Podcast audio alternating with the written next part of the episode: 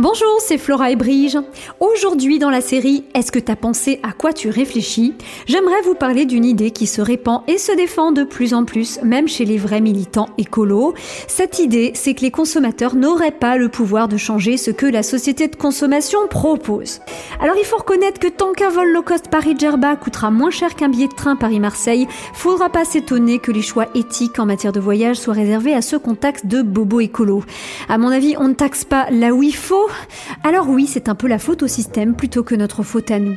Tout comme c'est la faute des industriels si nous sommes accros à leurs produits bourrés de sucre et de glutamate monosodique. Enfin, quand je dis nous, je généralise un peu, hein, parce que moi j'en achète pas des produits avec du glutamate monosodique. Tiens, mais alors qu'est-ce que je dois dire pour ne pas généraliser Que les industriels rendent accro une grande masse de la population?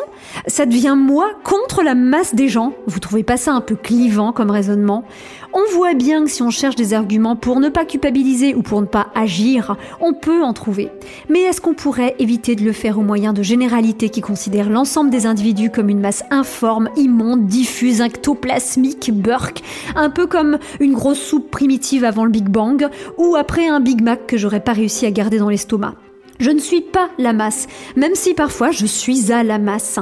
Alors quand je mets quelques euros de plus dans un produit que je sais éthique, local ou bio, j'ose penser et surtout j'ose dire que ce sera mon geste contre les industries polluantes. J'ose le dire et c'est pas contre vous, c'est plutôt pour nous, pour nous tous, pour chacun de nous, pour toi, pour moi, plus eux.